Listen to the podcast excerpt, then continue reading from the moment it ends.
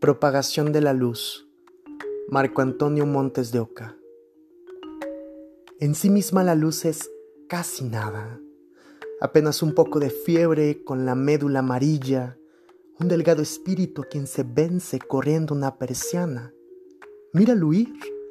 entre torres que no tienen pies ni cabeza y en cuya base transparentes perros de otro mundo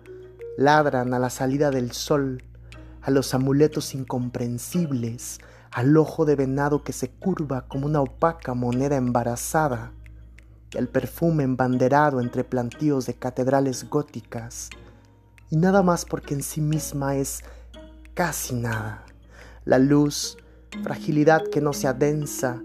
es ya nuestra primer mortaja, y es vino alado que las manos embotellan como un vapor de madreselvas, donde el pensamiento, con sobretendido terror, aún nutre su lámpara desplegada, y el haz de corazones late cual si fuera verdadero, entre campanas que toman la tranquila posición de un seno, cuando las huestes del ángelus mansamente se despeñan, corriente arriba, hacia el desnudo lugar en que la luz procrea más luz,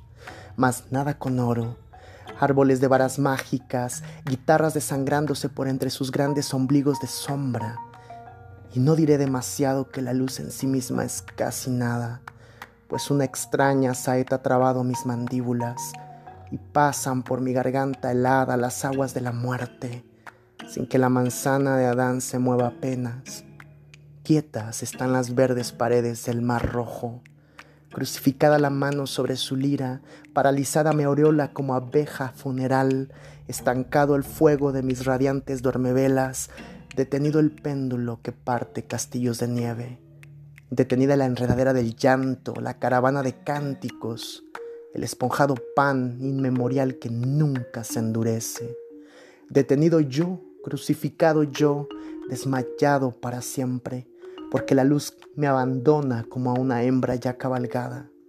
para seguir a los hijos del mito siempre marciales y benignos, siempre enraizados en cuerpos tremendos que van de llama en llama, acantonando sus voces en leyenda, profiriendo rugidos entre glaciales túneles de trompetas